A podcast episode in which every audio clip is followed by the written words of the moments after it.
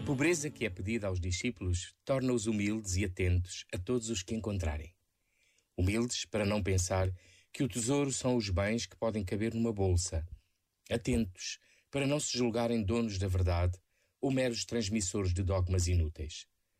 O anúncio da Boa Nova é encontro com Jesus, é alegria de poder renovar a vida, é levar cura e libertação exige encontro olhos nos olhos com todos os homens e mulheres de boa vontade, sedentes de interpelações sérias, de quem escuta a autenticidade das suas vidas e a descoberta do amor de Deus em lugares surpreendentes.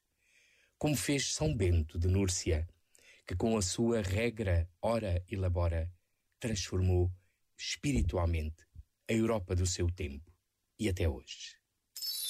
Este momento está disponível em podcast no site e na app da